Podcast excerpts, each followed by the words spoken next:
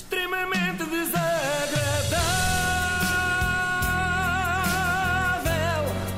É mais forte do que é. Vamos dizer adeus? Ah, olá, tudo bem? Ontem falámos aqui do tema do momento. Não, por acaso isto não se aplica, já não é o tema do momento há mais de 2 milhões de anos, não é? Mas já que falámos de paleolítico, mais precisamente das pessoas que adotam o regime alimentar da Idade da Pedra como modo de vida, hoje vamos continuar como prometido. Mas eu acho que é um modo de vida complicado, não é? No fundo é como viver sob um regime ditatorial, tipo Venezuela. Vives com fome e com medo. Ontem falámos do julgamento das pessoas e hoje falamos então do medo, porque existe um medo no ar neste grupo que visitei e, e que já abandonei, tendo ontem recebido muitos print screens da atividade desse grupo, portanto há por lá mais infiltrados. pelo teu pé, Joana Pelo meu Marques. pé, saí com, ainda com a pouca dignidade que me restava, a dignidade de quem come a massa e uma- arroz. Só me aparece uma mãozinha aqui. Então, Espera aí. Não Isto estás tá- isto inteira não está no bem, Isto vídeo? não está bem. passem pelo assim Facebook. youtuber, à youtuber. Da- sim, filma só a tua cara, que é quem está melhor de Claro. nós os três, não é? Portanto, assim melhora. Uh, sinto, sinto que existe algum medo uh, no ar. As pessoas têm muito medo de errar neste grupo porque estão sempre sujeitas a um grande escrutínio. O tal julgamento popular de que falámos ontem.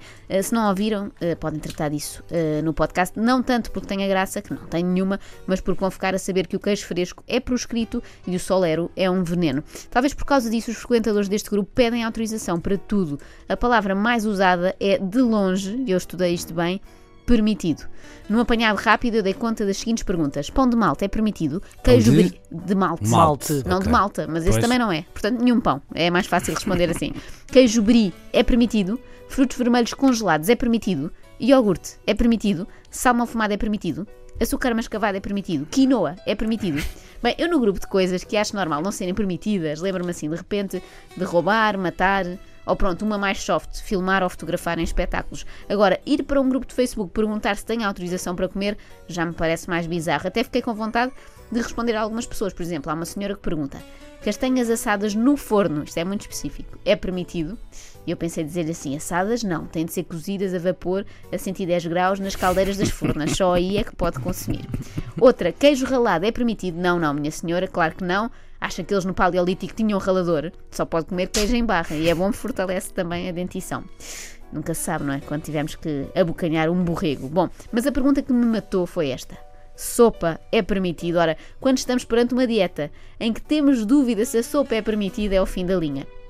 Ah, desculpem, eu disse dieta, foi sem querer, peço desculpa a todos. Isto é quase tão grave como chamar Guimarães ao Vitória Sport Clube. Não Isso se grave. pode, não se pode. De vez em quando lá aparece um rebelde que admite ter prevaricado e comido, por exemplo, feijão frado, que é uma leguminosa não recomendada. Que maluco, não é? A arriscar tudo. Uma das minhas questões favoritas foi esta: Posso comer pérolas de mandioca ou é veneno? Alguém já comeu pérolas de mandioca? Eu nem Não sei, sabia que não sei existia, o que é. Não. Mas deve ser Mas uma vou já- riqueza. Vê lá já googlar. Uh, para já, eu desconhecia a existência dessas pérolas, é sempre bom aprender. Por outro lado, É adorei, pérolas a poucos, no caso, não é? e adorei a resposta: não deve comer. Mas veneno é uma palavra demasiado forte para mandioca.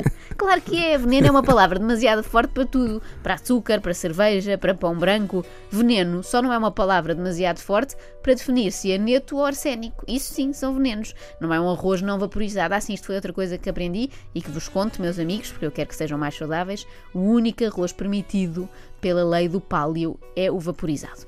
Outro Desconheço o que é. Eu também. Já comeste arroz vaporizado, Inês? Vocês também já comeram, de certeza. Então, o arroz Só vaporizado. Carlino e agulha. Não, não, o arroz vaporizado é. É eu chamo-lhe. Normalmente costuma dizer, costuma dizer que é o arroz dos preguiçosos, de quem não sabe fazer arroz, porque se fica sempre bem. Ah, ok. Ahm, Então é o ideal para nós, sim. Sim, sim, mas, sim. mas é um arroz mais ou menos como os outros. Boa.